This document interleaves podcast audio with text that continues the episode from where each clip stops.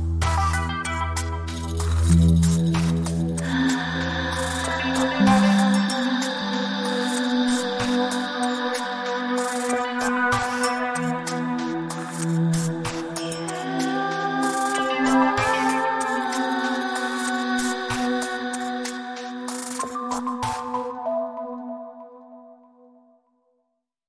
现在收听的是《再见过敏青春》，我是拉拉。今天录音的时间点是在五二零，不是情人节，但是同时又是一个有一点讨人厌的日子。就不是情人节，但是可能在五二零的这个数字之下，莫名其妙也变成一个好像大家情侣特别有一些情感上很激昂的时刻。一定要先分享一下我昨天睡得有多糟。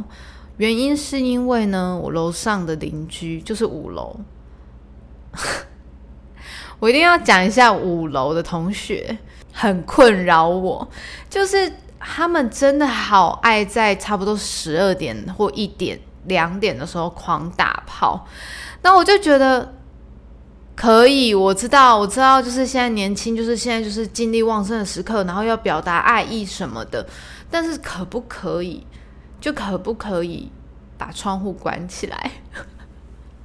因为我这边我的我的房间就是就是在他们的正正下面，然后因为这边就是我们家外面这一区是非常安静的，就是晚上就是基本上会听得到他们所有只要有脚步声，我真的不是要当那种讨人厌邻居，只是就是。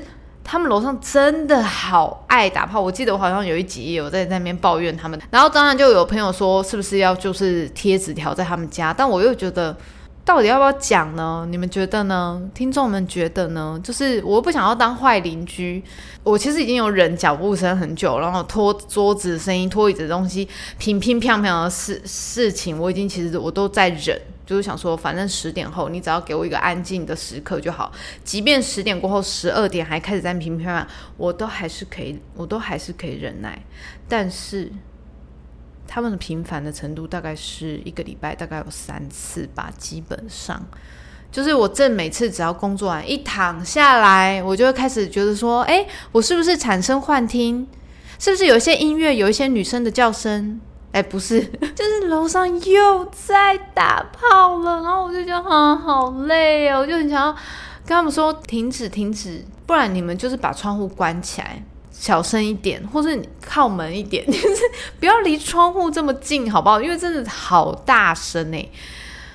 好啦，这就是一个老阿姨的抱怨，但是我真的是不得不说，任何只要周末的时候，我都已经知道，大概周末，嗯。周末的夜晚，一定会听到，就是他们的叫声，好大声，大声到我想说啊，不然我起来上个厕所好了。我在厕所也听得到，好大声，就是你看那个回音已经是回旋到那个厕所的那个排烟管那里了。然后我就想，哦，真的很烦哎。我今天要讨论的题目是跟家人有关系。那事情是发生这样的，就是反正呢，因为我小弟的。小女儿出生了嘛，然后因为我爸就想说，哎，要去看她，因为他们在高雄，就想说也让我练车，就是练开车。然后我我从来没有开过高速公路，然后本周我第一次上高速公路，跟你讲超级紧张。我是整大概是这样耸肩的开吧，所以我开完整趟下来，我只有一个感觉就是好疲惫。然后我就跟我爸讲说，怎么那么累啊？然后因为刚好又是礼拜五晚上，所以开的时候就非常的多车，就下班时间就是差不多到冈山男子座椅那里的时候就特别的塞。然后我爸就说怎样，终于知道开车人的辛苦了吧？我就说对啦，是没错啦。然后他就说，但是我比你更紧张，因为他就坐在旁边的时候一直觉得。我好像都没有有刹车跟没刹车一样，所以他一直感到特别的害怕。然后到了那个地方，我们就想说啊，随便吃一次好了，因为我那天都没吃东西，所以我就在我们就随便挑了一间店。我一走进去的时候，我就闻到超浓，我已经很久没有在一间店里面闻到那种扑鼻而来的蟑螂味。因为我之前有曾经问过我的朋友，知不知道什么是蟑螂味？因为好像很多人是不知道蟑螂的味道是什么，它就是有一个很奇。我我没有办法形容，因为蟑螂味就是蟑螂味。就如果你知道的人，也欢迎，就是有共鸣的人，也可以跟我就是分享一下。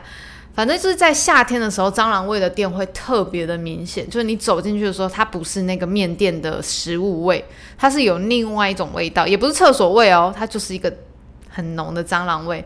我进去的时候，我其实有定格了一下，然后我爸就说：“你刚刚去跟喝吗？”我就说：“我都可以啊，我都可以啊。”然后他就说：“哦，确定哦，这间哦。”我就说：“好啊，没差啊，那我要一个。”榨菜肉丝刀削面，这样我就随便点，然后他也随便点。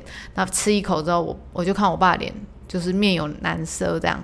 那我说你觉得好吃吗？他就说拍假戏，而且他讲很大声。他说炸了摘的假麦当劳的喝，我就说啊，我刚是不是就跟你讲说那边有麦当劳，那就吃麦当劳就好啦。然后他就说啊，我有问你两次说要不要这间。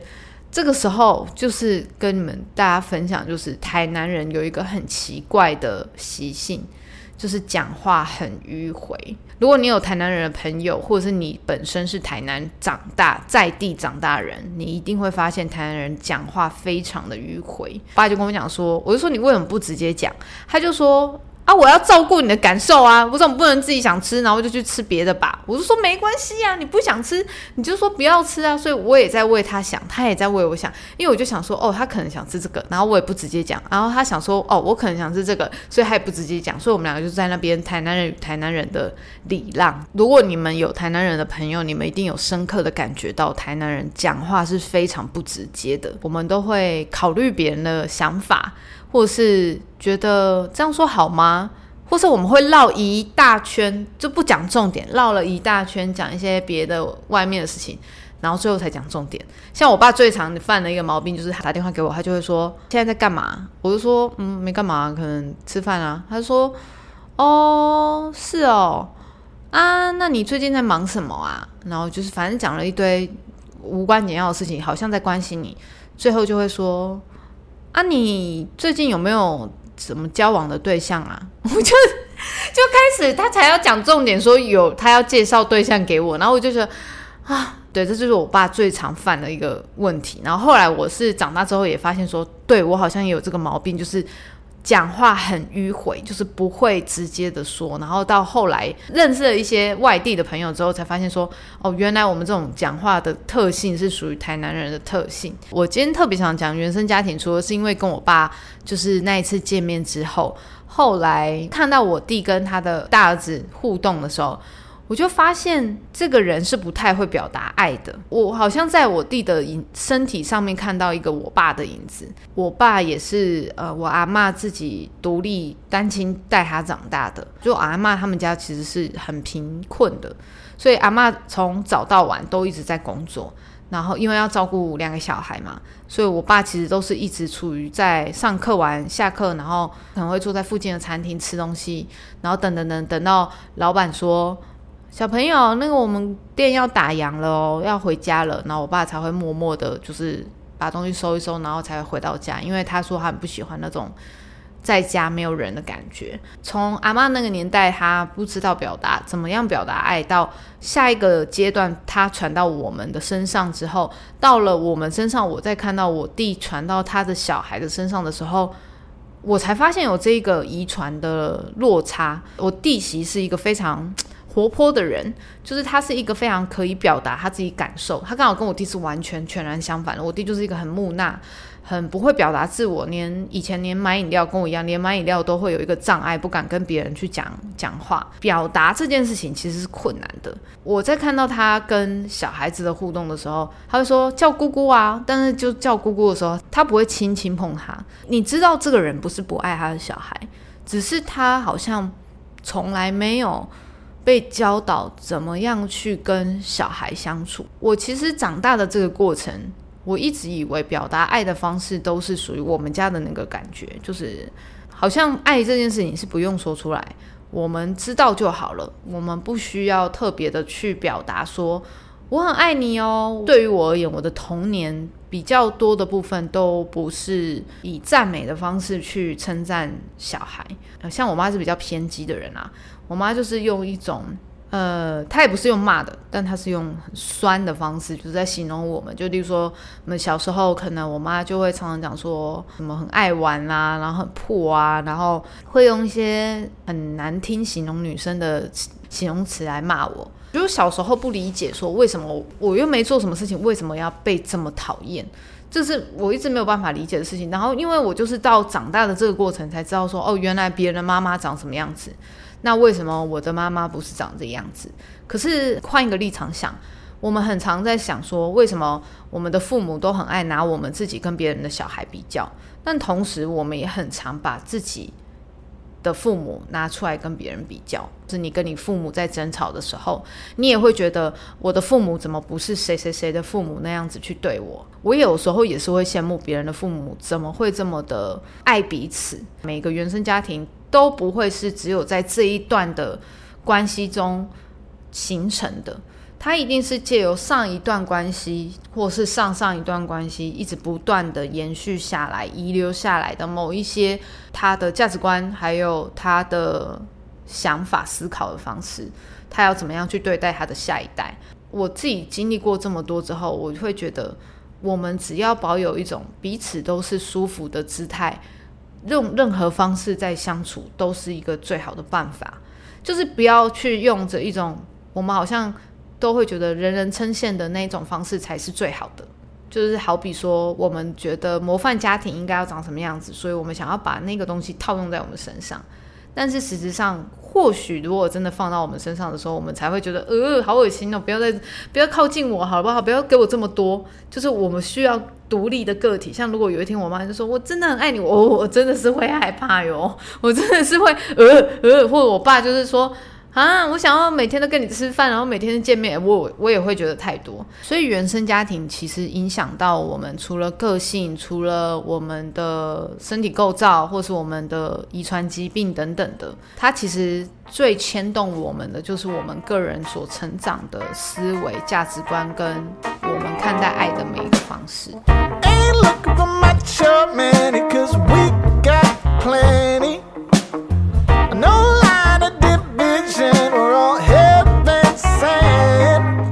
Cause I really, really, really want you to know that I love you from the highest peak to low. There ain't nothing that will block our path to grow. We can work it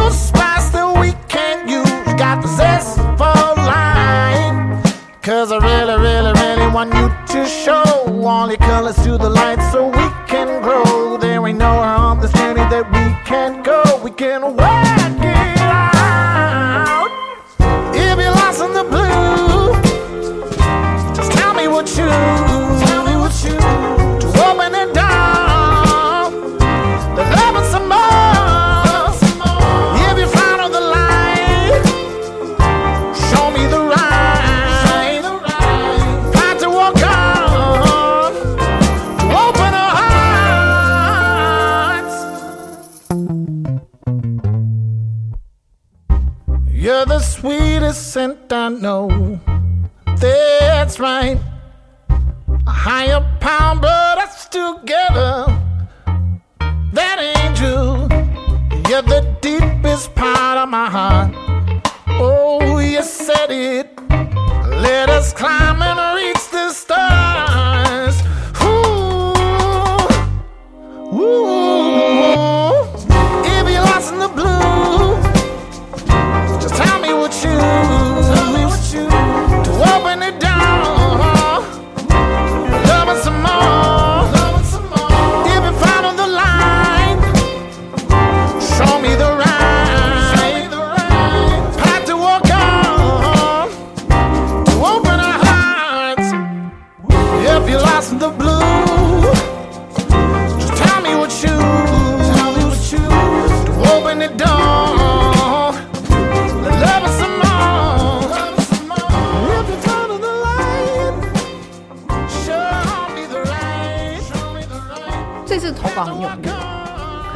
家庭吧，我觉得家里都有一本难念的经呐。在跟听众征求说，你们觉得在原生家庭里面留下了什么？那这个留下的东西，它有可能是遗传，有可能是一个印记，就是一种习惯，然后让你产生了现在的你。第一个听众是说，他的原生家庭带来他很多需要被疗愈的功课，需要学习幽默。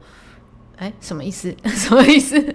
但是我知道这个听众他的。呃，家庭关系有时候也是跟我们有点像，就是不太知道要怎么样表达爱，所以时常也觉得跟自己自己跟妈妈的关系是非常紧绷的。这个人生功课，我们之前其实也有私底下也有讨论过。我们需要有花很多时间跟母亲沟通。我觉得，我觉得其实有时候女生反而反而更不知道跟妈妈怎么沟通。哎，反而我觉得我跟觉得跟异性比较好沟通。我不知道听众们是怎么样，就是你是跟妈妈比较好沟通的，就是如果你是女生，你是跟妈妈比较好沟通的，还是你是女生，你跟爸爸比较好沟通，还是相反，你男生跟爸爸比较好沟通，还是男生跟妈妈比较好沟通？就是这一点，我也是蛮好奇的，因为我跟我弟他们是不沟通，不沟通，所以我基本上不知道他们到底是跟谁比较好沟通。这样就是很好奇大家的想法，来欢迎就是在下面留言留言。第二个听众说，他的原生家庭留下的是对于爱的疑惑，也留下对于爱里面的种种失望，但其实期望跟失望只有一线之隔。就是像我前面讲的，我们的原生家庭本来就不会表达爱，因为。我们的教育底下并没有去教会我们怎么样去爱人啊，因为我那天去看我弟媳小孩嘛，然后才看到呃，身边的妈妈都好年轻哦，然后才会觉得说，就是现在的妈妈已经跟以前妈妈不一样，就是以前的妈妈是把你抓得很紧，就是我说什么你就要去做什么。当我们今天的呃原生家庭的关系只有一种单向式的，就是上对下的关系的时候，我们就会很难理解父母这样表达的意思是什么。可是，当我们只有单向式的沟通的时候，我们其实很多时候是不知道他为什么这么做，是不是只是为了反对而反对。我们没有办法想透，跟没有办法透彻这件事情的时候，我们就会觉得很愤怒、很怨恨，然后很觉得很不舒服。他某一种程度也会是爱的匮乏的一种，因为这种爱的状态是他给你满的，你接不到，或是你想要的他给不了。所以他那个东西也是非常匮乏的。第三个听众是说，只能笑着跟家人说话，即使很不开心也一样。有的时候我们是报喜不报忧的人，小朋友、小孩应该都是这样吧？我们就是希望大人，如果因为我们就很担心，他们如果担心，有时候会变得一直在念啊，一直在多说一些什么，或者是。呃，让你觉得很啰嗦、很烦躁，然后又要念了，你看他又要念了，他又要讲了，你看吧，讲多讲也没有比较好，你就是会已经有一个产生这个，就是自己原本原原来的设定了，所以以至于我们很常在沟通的时候，就是说，那没关系啊，不要让他们担心比较好，因为他们就不会念我们了。有时候是这样，以前我常常有点想不透什么叫做家是避风港这件事情，因为对我来说，家好像没有是避风港啊。就是虽然我们的家庭关系没有真的坏到一个很糟糕的状态，但也不至于。如果我今天真的发生了什么事情，好像我回到家就可以得到救救赎的感觉。我我自己个人没，或许可能有一天有，可是我自己个人是没有这个安全感的。我觉得跟家人的相处关系，就是你自己要先保护好你自己，你才有可能有一天跟家的关系是。得到一个比较舒服的状态，我不能说是完全的和好跟修整，跟一个非常你理想的状态，但是它可以是一个比较平衡的立足点，就是起码你们是从这样单向式的沟通变成是你们可以在一个比较平衡的方式去进行沟通，起码我现在已经是到达比较平衡的状态了，微平衡。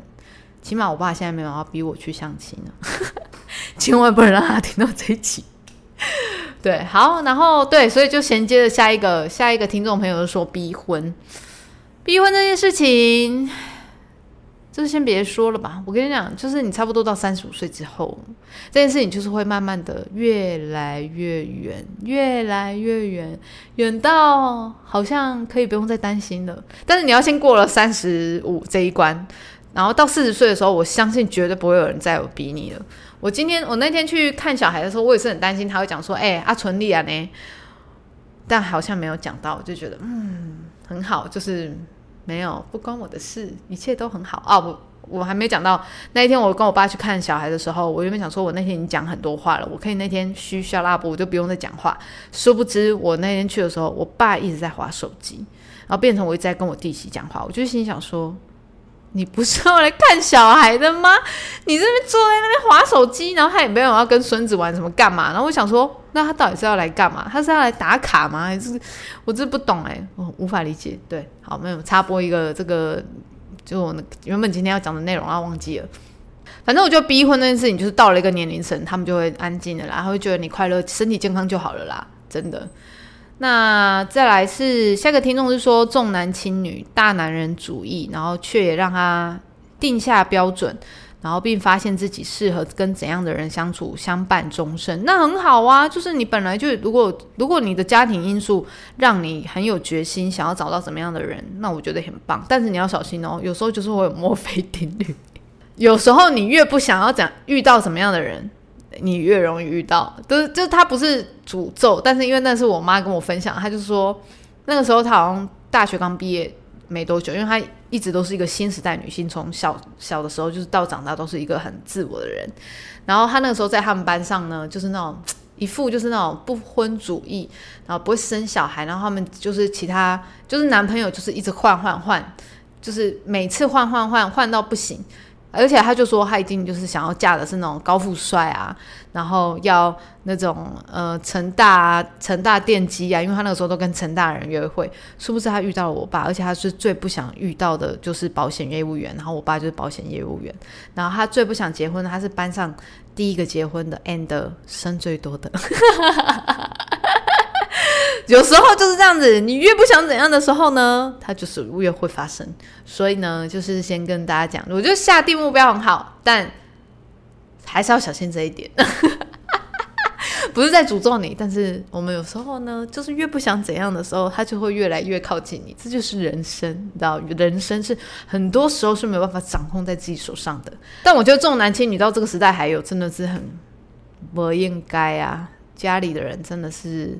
小心一点吧。下一个听众是说，他说他们留给我一个高敏感的性格，身为家中排行老二，不是妥协，就是永远不会是父母的一个选择。我跟你讲，我看完这一段，我马上想到我弟，因为我们家就是三个，然后因为我爸就是很疼我，因为我是女生，因为他他热爱女女儿，然后原本第三个是因为那时候超音波照到的时候，原本以为是女生，所以才生的。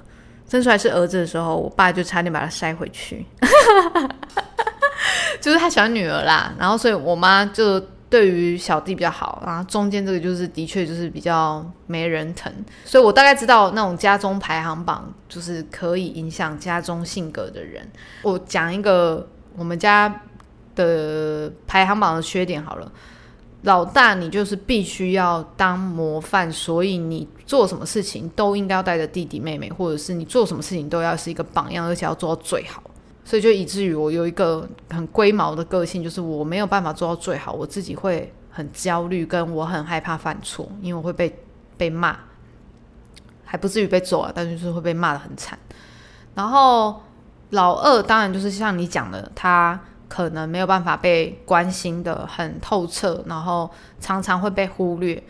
可是老二是最没有压力的一个位置，就是上面有一个听你党的人，然后下面也有一个可以让你欺负的人，所以其实老二也有他优点的地方。然后老三呢，是上面如果我们两个读书都读不好，下面那个你就完蛋了。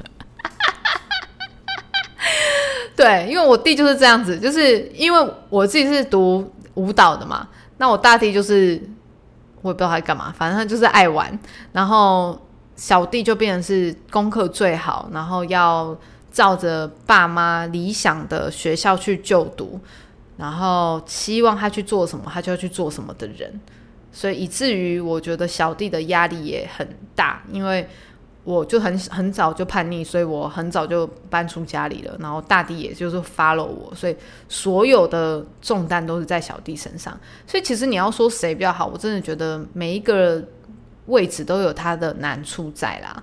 但我觉得相信。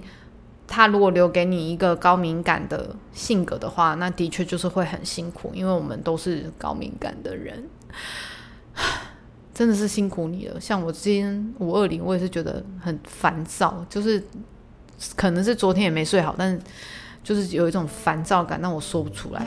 对我，我我能理解，可能就是周围的那个氛围，就是能量要感染到我，觉得很烦。Got the feeling in your bones, make you feel right at home. Honey does it, does it well. Keep me dancing till I'm dead.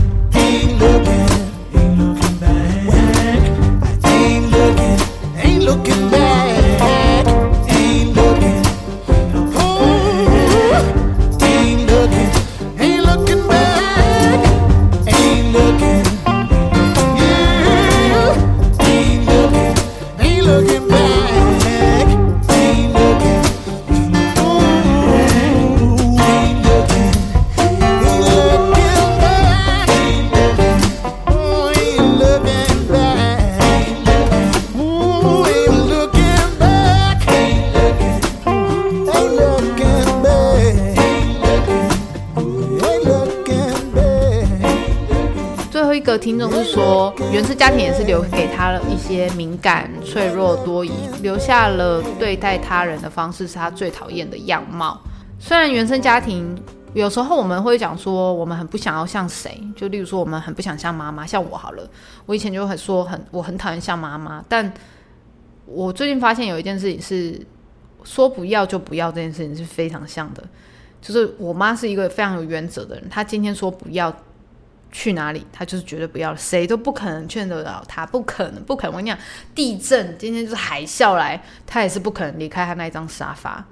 然后我后来发现，我就原本也很讨厌他这个性格，就觉得说为什么没办法沟通，为什么没办法转念呢？但是我后来发现我自己好像也是这样的人。当我现在不想要做什么的时候，真的是没有人可以撼动我任何意志，就是你用任何方方法劝说我都是不可能的。就是我那个心智魔力是非常强大，也不管你到底会不会讨厌我，我就是不要。我真的觉得这个很难，都是我们的人生功课。可是如果你已经先知道这一点了，我们可以尽可能可以去避免。但我真的觉得人的个性就是不不太会变啊，就是好不负责任的言论哦。但是。我觉得应该是说，人生功课里面，就是人生功课不是代表人生功课不是代表你一定要在这一世完成你所有的修炼，因为你的人生就是这么长而已。你怎么能做完所有的人生功课？如果你真的能做得完的话，那你当然就是一个很高人一等的高人，你就是可能心智很强大。但是如果我们人生功课只有做到一个某一个项目，把它做得很好，那其实就蛮蛮不错的啊，我自己觉得，嗯。那主要我觉得是你最想要修补的那个关系是什么？如果你自己现在你觉得你变得很别人很你自己很不喜欢的那个方式，那请你自己想办法去改变这个方式。对，像。嗯，当然，我刚刚说的那一点就有真的有难，有点难改啦。因为我自己就我就不想的事情，就别想逼我啊。但是如果是自己个性上的问题，像我自己原本很就是我是那种喜怒无常、非常容易表达表现出来的人，后来我自己也因为我不喜欢这个样子，因为我妈也是那种，她就是不高兴不高兴，喜欢喜欢不喜欢啊，这个是像我爸，不像我妈，就是那种情绪写在脸上的人，可是。后来我也知道这件事情的确在社会里面是 不适于存在的状态，所以我也在慢慢的修正这个我不喜欢的状态。所以某一些事情的确是我们可以去，我们可以去改变的，跟我们可以去修正的。如果是这样的话，那我们可能在这个社会群体里面会好一点点。听完这一集的朋友，你绝对不会不可能在当下的时候哦，我今天得到了一个东西，我今天要跟我爸妈说我爱你，没有没这件事情。我跟你讲，就是关系不好的，我们还是关系不好。你看我妈，我跟我妈就是为了一个小吵架，我们三年不讲话，哎，我就是完全没联络。然后我妈现在又退群组，就是完全不联络。我是真的是找不到她的，她没有要跟我主动联络，我是联络不到她的，因为我妈是那个。呃，每一个每个月还是每半年就会换一次手机电话的人，所以我完全是找不到。如果他封锁我，我是找不到这个人的哦。所以你想，那那个有多难？听完这一集之后，我们可以找到一些所谓跟家庭的不是单向式的沟通，而是一些平衡。但是要先前提是你有没有放弃掉这一个想要沟通的渠道。如果你已经自我放弃了，那就先。让彼此都安静一段时间，但我觉得终有一天你还是会知道家人很重要的存在。他不有可能不会是你每天陪伴你的这个人，但是他还是一样是影响你最重大的人，因为毕竟他们是生你出来的。可能你会很叛逆的说，又不是我想要出生在这个家庭的。当然，当然是这样没错，但是命运就是这样子啊！你们一定是前世有什么样的关系？以至于你们会在这一次再相遇。我就上一集说，我觉得我很相信缘分，所以，嗯，不管怎么样，我觉得就是还是要在彼此身上学会怎么样爱，才不会变得很匮乏。因为这件事情是在你接下来的人生伴侣里面的亲密关系，也会影响到非常大的一个关键。如果你还是想要继续听原生家庭的关系，因为这个真的可以讲非常多，也欢迎大家可以在下面的留言区就是留言给我说你想要听什么。那你现在所收听的是《再见过敏青春》，我是拉拉。然后如果你喜欢这个频道，也欢迎分享给更多的朋友，按订阅，开启小铃铛哦。然后每周三的时候我们会上架新呃新的一集。那我们下次见喽，早安、午安、晚安，我是拉拉，下次见，拜拜。